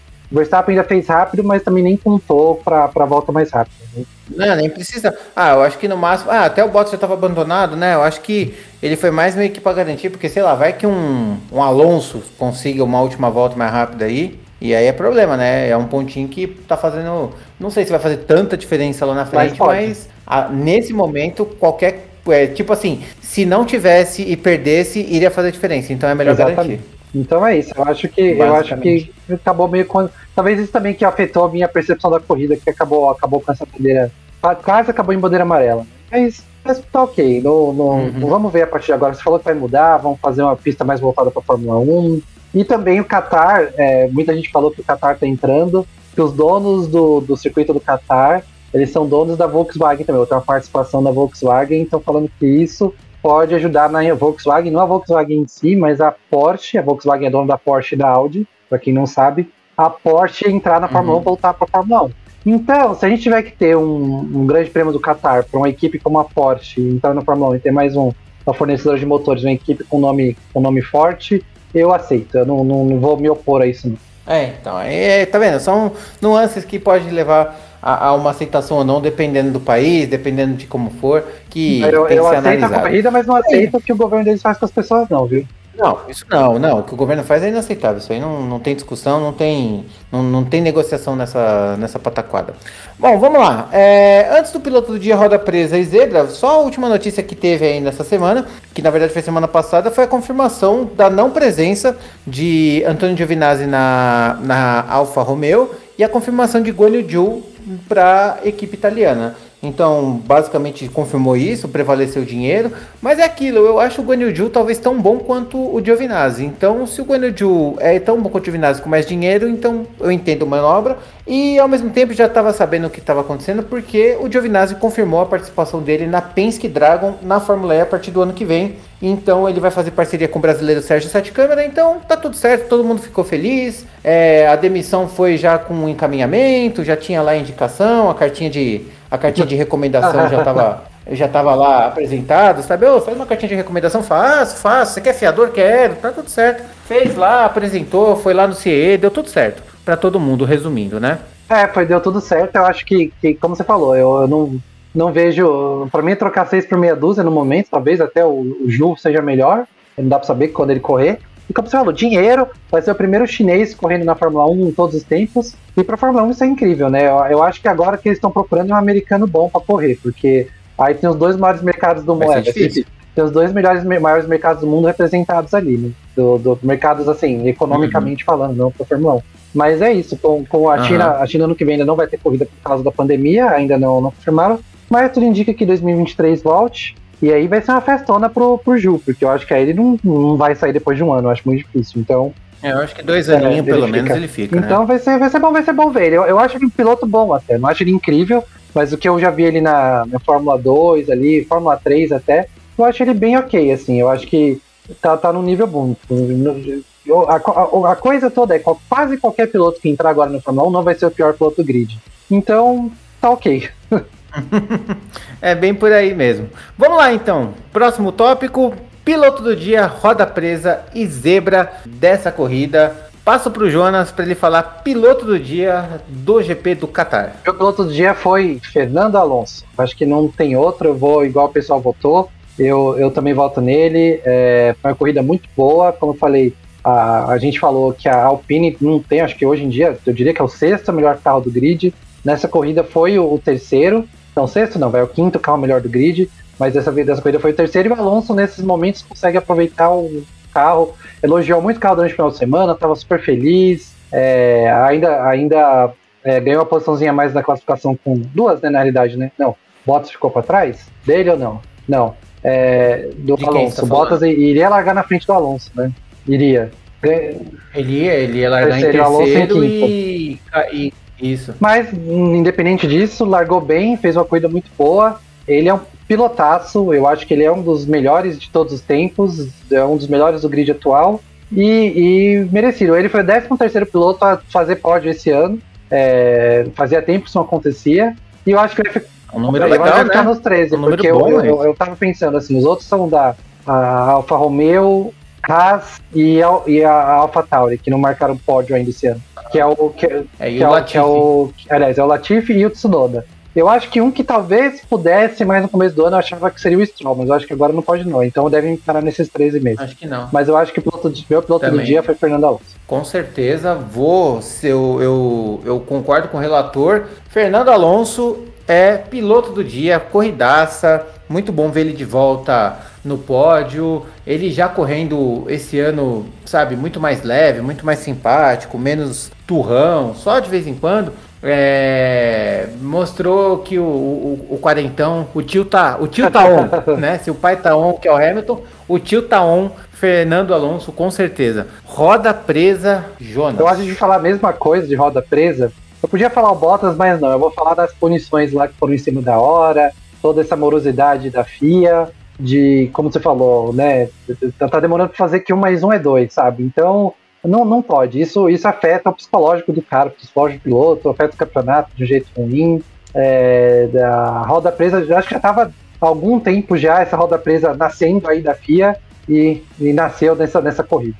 É isso aí, eu concordo totalmente. Eu acho que roda presa. É, eu vou até já falar, eu vou dar uma menção honrosa para a estratégia pífia da AlphaTauri nesse fim de semana, mas não tem como, não foi pior do que essa sequência de punições e de não punições, não. Na verdade, nessa sequência de indecisões para se punir uma coisa tão óbvia quanto o que foi que aconteceu, tanto no Brasil e o fato de ser repetido isso é, no, no GP da semana seguinte, eu acho que é, é, sabe assim, impensável, assim, é inadmissível. Ok, errou no Brasil, tudo bem, não vamos errar de novo. Eles foram lá e repetiram o erro e deixaram até pior, né? Porque foi pouco antes da largada, com tudo mudado, sabe? Foi, foi muito ruim, foi muito ruim. A decisão, essas indecisões, essas inseguranças da FIA prejudicam o campeonato. A sorte é que não prejudicou, podem prejudicar o campeonato, a sorte é que não prejudicou. Zebra da corrida, Jonas. A zebra eu vou colocar o Pini. Eu acho que foi um desempenho muito melhor que eu esperava no final de semana inteira. Com o Alonso em terceiro e o Ocon em quinto. É, mesmo, sei lá, que não tivesse tido o safety car e o Pérez tivesse passado o Alonso, eu acho que ia manter ainda a zebra como, como a Alpine, que foi muito, muito bem. Conseguiu 25 pontos de uma vez só, e aí abriu para o Gasly, o Gasly Racing, né, que também conhecido como Alpha Tauri, e eu acho que agora não passa mais, e a, e a, esse, esse, esse, pedaço do campeonato tá, tá decidido aí. Uhum, concordo com você. É, eu posso votar na mesma pessoa pra zebra? Porque eu acho que a zebra foi Fernando Alonso, que correu pra caramba. Nossa, fez uma corridaça, repetindo, repetindo tudo que tá falando. Mas a Alpine fez realmente uma, uma, um fim de semana brilhante, perto da média que eles têm feito do, ao longo do ano. Então foi realmente, eu acho que foi. Eu acho que só não foi o melhor fim de semana deles, foi o segundo fim, melhor fim de semana deles, que o primeiro foi na Hungria, em que o, o Ocon ganhou e o Alonso fechou em quarto, se eu não me engano é, quarto ou quinto, somou um pouco mais de ponto. Então, o segundo melhor resultado da Alpine no ano, acho que bem legal. Mas eu acho que a zebra vai mesmo para o Alonso, com uma menção honrosa aos furos de pneu, que foi realmente meio preocupante aí para mim. É uma coisa meio que impensável assim. Ah, sabe assim, eu não, sabe assim, é, já é difícil você ver um furo de pneu, sabe? Igual aconteceu em Baku, aconteceu dois assim, foi é uma coisa muito rara. E aí, só que nessa corrida aconteceu acho que quatro ou cinco, foi muita coisa. Então eu acho que vale a, a nossa menção honrosa para a zebra negativa da, do GP do Qatar. Bom, passo para o Jonas a partir de agora para ele falar da classificação de pilotos e consultores que está cada vez mais legal. Cada vez mais legal, o Hamilton diminuiu a diferença, agora o Verstappen continua em primeiro, mas com 351 pontos e meio, e Hamilton em segundo com 343,5. A diferença diminuiu para 8 pontos, né, 8 pontos, né, que o Verstappen ainda fez a volta mais rápida. Podia ser 6, podia ser 7, podia ser 8, acabou sendo 8. O Bottas, que não completou, se manteve em terceiro com 203 pontos. O Pérez está aproximando, tem 190. O Norris estagnou em quinto ali, está com 153. O Leclerc já está com 152. Então, eu acho que o Norris não vai ficar com esse quinto lugar. O Sainz está com 100, ele com sexto, sexto, o Sainz está com 145 pontos e meio, também bem perto. Ricardo oitavo com 105. O Gasly nono com 92. Dessa vez não, não conseguiu fazer nenhum. O Alonso, que com, com o terceiro lugar subiu para 77, é, é, estando em décima posição aqui do campeonato. Décimo primeiro, Ocon com 60. Em décimo segundo, o Vettel, que marcou um pontinho, com 43. Décimo terceiro, o Stroll com 34. Décimo quarto, Sonoda com 20. Décimo quinto, Russell com 16. Décimo sexto, Raikkonen com 10. Décimo sétimo, Latifi com 7. 18º Giovinazzi com 1. Aí 19º Mick Schumacher, 20º Kubica e 21º Mazepin não tem nenhum. Onde é que o Latifi tem 7 pontos? Pelo amor de Deus, eu não lembro desses pontos. Ele fez, ele fez um monte de pontos numa corrida lá que lembra aquela que até o ele chegou na frente do Russell, foi a primeira que o Russell pontuou pelo Williams, que até uma hora o, ele falou, ah, se tiver que sacrificar é. meu carro para alguma estratégia, é, vamos fazer pro Nick marcar ponto. É a hora e agora. Ah. Nossa, cara, sete pontos pro Latifi. Eu não lembro rapaz, qual corrida foi, mas foi a, corrida, foi a corrida disso. E aí ele marcou ponto depois de acho que mais uma corrida ainda. Que ele tinha feito seis e um, alguma coisa assim. Uhum. Rapaz, que coisa louca. Agora, se você parar para pensar, né, Giovinazzi com um ponto a temporada toda é, é realmente um, o fim da carreira dele na Fórmula é, 1. Pode ser mandado embora mesmo. Ele vai virar um piloto de teste. É. Não, não tem o que fazer, né? Não tem muito não tem muito para onde ir, sabe? Porque assim, tudo bem, a Alfa Romeo é o segundo pior carro, mas putz, o Raikkonen tem 10 pontos, né? E aí a gente vê que o velhinho tá, que o vô tá on, né? Que é, o Raikkonen é o vô da turma. Então. É, é, eu concordo com você, porque se eu tivesse, sei lá, pelo menos com 6, mais, tipo, pô, 10 a 6 tá bom, ali tá perto quatro, sabe? É, já dá um, um grau, né? Mas, puta, um, um pontinho só. É sorte, agora... né? Porque é, pra mim é sorte, porque ele, ele, ele era pra estar com zero. Um ponto uhum. só não é competência, é sorte. Sim, sim, exato. Não, até pode ter sido uma competência, uma corrida em que ele fechou em décimo defendendo cunhas e dentes. Pode ter sido, mas é uma competência ocasional. E o, o, o Raikkonen com a draga que tem conseguir 10 pontos, está na frente até do Latifi, que tem um carro muito melhor, é, é dá para mostrar o quanto que o Raikkonen é bom piloto, né? É, é, isso que é, que é que é engraçado e frustrante ao mesmo tempo, né? O cara é bom piloto no final das contas, é acima da média ainda assim. Vamos lá, Jonas. Classificação de construtores. A classificação de construtores viu a, Red Bull chegar bem mais perto da Mercedes. Já, já, já, a diferença já foi menor, mas já foi muito maior. A Mercedes está com 546 pontos e meio e a Red Bull está com 541 pontos e meio. Cinco pontos separam as duas, completamente indefinida. A Ferrari é a terceira com 297 pontos e meio, deve passar de boaça de 300 pontos, deve chegar lá, acho que perto de 320 até ficar. A McLaren em quarto, com 258 parou ali, vai ficar em quarta porque eu acho que não passa, não, quase impossível passar a Ferrari, mas a Alpine é quinta com 137, está longe demais, não tem nem pontos suficiente para passar. Não, não tem nem como. Com é. duas corridas, você vai ter 52 mais 36, 80 pontos. Não, chega, exatamente. Não tem como. Vai dar no máximo 210 é. pontos. A AlphaTauri em sexto com 112, a Aston Martin em sétimo com 77, a Williams oitavo com 23, a Alfa Romeo em nono com 11 e a Haas décimo com nenhum. Eu acho que da Ferrari para trás é isso aí. Não muda mais nada não até o final. É isso que eu ia falar, né? Do, do terceiro, do terceiro para baixo não, não muda tá mais nada, né? Já tá provavelmente. Tá é, tipo, porque a McLaren não vai passar a Ferrari.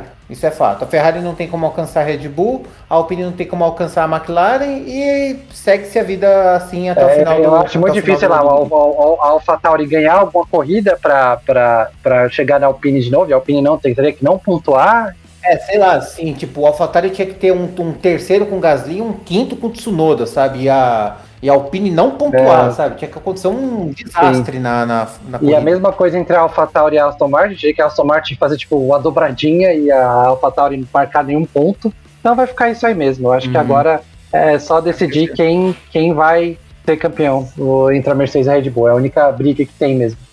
O que é muito bom, né? Porque faz tempo que a gente não vê a disputa de construtores, era normalmente a disputa era para baixo, né? Agora a disputa tá para cima. Então, é uma, é uma novidade Exato, tem gente. Que ser, tem que ser Beleza, mais então. chato que seja do terceiro para baixo, não entre o primeiro e o segundo. É, sim, com certeza. O primeiro e o segundo sempre é mais interessante. Bom, agora vamos para nossa aposta, e essa é a aposta mesmo. Se bem que as outras a gente achava que era uma coisa e dava outra. É, aposta para o GP da Arábia Saudita que vai acontecer em Jeddah. Eu vou até olhar a pista aqui para eu não falar besteira, para eu tentar dar um chute menos, para dar um chute mais certeiro. E vamos lá. É, bom, eu vou começar. Aposta para o GP da Arábia Saudita. Pole Hamilton.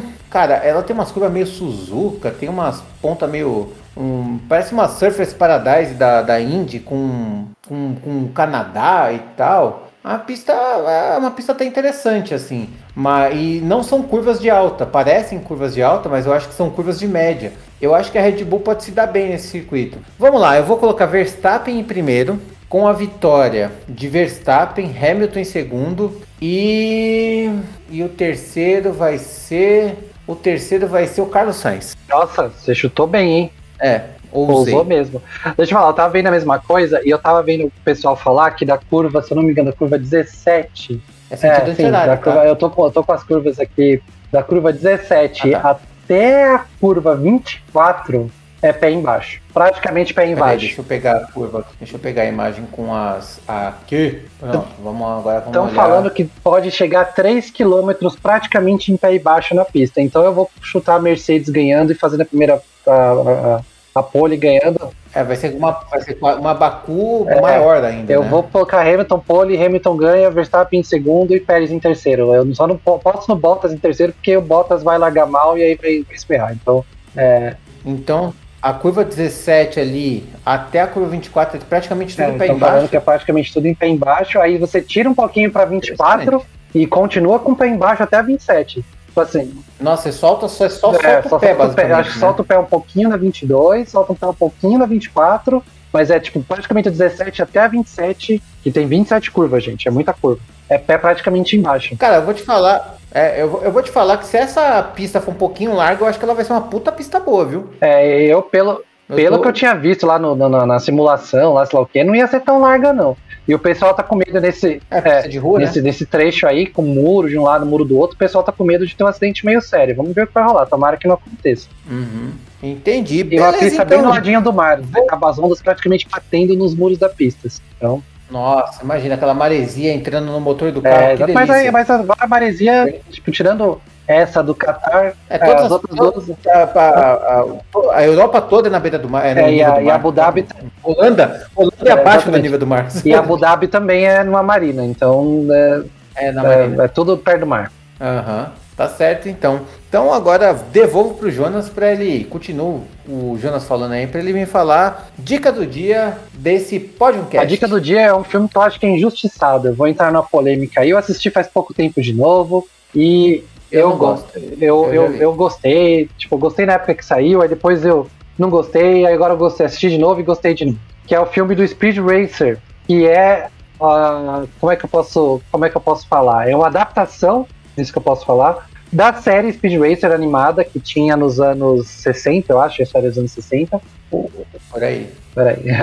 É por aí, né? Segue, segue. É, é, é por aí, se não é 60, é, 70, se não é 70, é 50. É uma série mangá anime dos anos, 50, dos anos 60. É um anime. É, uhum. E o filme é de 2008, ele é um filme dirigido pelas irmãs Wachowski, que fizeram Matrix e que estão fazendo então, né, é, uma delas está produzindo, dirigindo tudo o Matrix novo que vai sair no final do ano agora. E é a história do Speed Racer tentando ganhar as corridas lá. Ele tem 18 anos, adora automobilismo. Tem todos os personagens clássicos: tem o Pops, o pai dele, a Moms, que é a namorada dele, a Trixie. Tem o macaquinho lá. Tem o irmãozinho dele que vive no, se escondendo no, no porta-malas. Tem o Corredor X, que é o irmão dele. Eu falei, falei um spoiler pra quem não viu o filme. Mas, ah. mas é isso. É um filme, eu achei um filme bem legal, cara. Tipo, de verdade, o, o, na, na época que eu assisti eu fiquei meio assim, mas eu assisti esses dias de novo, os efeitos e tudo mais, eu, eu achei legal. Acho que tem o espírito do, do desenho, sabe? Então por isso que eu acho que é, que é parecido. Eu vou dar uma sinopse rapidinha, né? Nascido da família de pilotos de casa, Speed Racer é uma das estrelas das corridas. Ao negar um afeto lucrativo do empresário da Royalton Indústrias, Speed deixa furioso e acaba descobrindo a corrupção dos patrocinadores em corridas. Para salvar as negócios da família, Speed participa do mesmo rally que matou seu irmão para desafiar um magnata corrupto. Basicamente é isso. O filme não foi bem no cinema, ele teve um orçamento de 120 milhões e ganhou só 93, então foi um. teve prejuízo. Mas eu gosto do filme, de verdade. Eu acho, eu acho bem interessante. As cenas de corrida são bem legais, uma corrida toda malucona, que eles dão um pulo. Mas o desenho também era assim, né? Tinha um volante de Speed Racer que. É, os efeitos, os efeitos especiais é bem legal. O volante de Speed Racer que ele pulava, e aí também saía uns, uns pinos da roda e ele conseguia subir em montanha soltava óleo, era quase Batmóvel o carro do Speed Racer. E o, e o filme do, do, do filme também deixa. mostra bastante isso. Com as corridas no meio da cidade, assim, com as pistas bem doidonas, que eles têm que girar e cair dentro de um. da paz looping, sei lá o que. Eu, eu gosto do filme. Eu acho o filme injustiçado, de verdade. Ele é, é um filme à frente do seu tempo, ficou bom agora. É, Ele, na época não, não foi tão, tão bem compreendido. É, talvez. Eu, eu, eu, eu, eu, eu gostei, gosto, gosto, mais hoje em dia do que quando eu assisti pela primeira vez. Eu assisti no cinema, né? Porque foi 2008, faz tanto tempo já. Uhum. Mas eu hoje em dia gosto mais do filme do que eu gostava naquele tempo. Tem uma, uma história legal, os atores são bons. É, é divertido o filme, cara. Não é tipo, não tava querendo nada mais do que me divertir vendo um filme de corrida com um personagem é, clássico que é o Speed Racer, tá lá, ó, dá pra ver o Mach 5 e depois Mach 6 de verdade. É um carro ontológico. Não, não, não dá para esperar um. Não dá para esperar um roteiro do cinema irlandês, né? Um filme, um filme do cinema noir francês. Não tem é, como. Não, né? não dá. a, ideia, a ideia não é essa. Bom. É um filme, filme pipocão da hora. É, eu achei que para quem quiser ver, tá no HBO Max. Então, você tem a assinatura do HBO Max. Tem no YouTube também, Google Play Filmes e TV, na Apple TV e no Amazon Prime Video. Esses todos tem que alugar. E aí você paga entre R$7,90 e R$11,90 para alugar nesses outros, nesses outros streamings. Mas se você tem a assinatura do HBO Max, você vê ele com o, o, o seu, sua assinatura. Muito bem, muito bem. E com isso encerramos o nosso podcast dessa semana. Um podcast que trouxemos aí algumas novidades a respeito, novidades da, da, pista, né? Algumas análises, um pouco além da corrida, que eu achei que foi bem legal. E eu gostaria de agradecer ao Jonas por participar de mais esse episódio. Muito obrigado, a palavra é sua. Eu que agradeço, Marcão, agradeço quem está escutando. Foram três semanas aí com três corridas. É, acho que tá todo mundo. Olha, foi puxado, viu? Tá todo mundo cansado. Imagina se a gente aqui já tá meio cansadinho. Imagina o povo que faz a Fórmula 1, mecânico, piloto. Cada piloto dorme em hotel bom e pega avião pro lado e pro outro. Mas imprensa, todo mundo deve estar tá bem cansadão. É bom ter esses. Nossa, imagina o jet lag que eles não É, têm, exatamente. Sair do México, é México para São Paulo, São Paulo para Catar, eles andaram sei lá, metade do globo, literalmente em é, a volta semanas. ao mundo em três, em três semanas. Exatamente. É, tipo... Então, esse próximo final de semana não vai ter corrida, mas a gente volta para né, o respiro final, o pulo final aí, as duas últimas, dia 5 de dezembro e dia 12 de dezembro aí, que são a Arábia Saudita e Abu Dhabi. E é isso aí, gente. Muito obrigado por escutar a gente. É isso aí, muito obrigado, Jonas, por participar desse podcast. Estamos encerrando mais um podcast para vocês. Eu gostaria de agradecer o Jonas e principalmente você por ter nos escutado até agora. Aqueles recadinhos de sempre. Se você estiver nos escutando no por canais de podcast, dá aquele seguir que ajuda a gente. E a gente tá no Spotify, Google Podcasts, Apple Podcasts. Procure podcast no Google, no Bing, no Alta Vista, no Duck, onde você quiser que você vai nos encontrar. E se você estiver nos ouvindo no YouTube, aquela força de sempre, não esquece de se inscrever no canal, dá o like, ative o sininho, compartilhe com o pessoal, dê uma força aí pro nosso trampo, que a firma agradece. Nós estamos indo embora, daqui 15 dias voltamos, grande prêmio da Arábia Saudita. Muito obrigado, um abraço e tchau!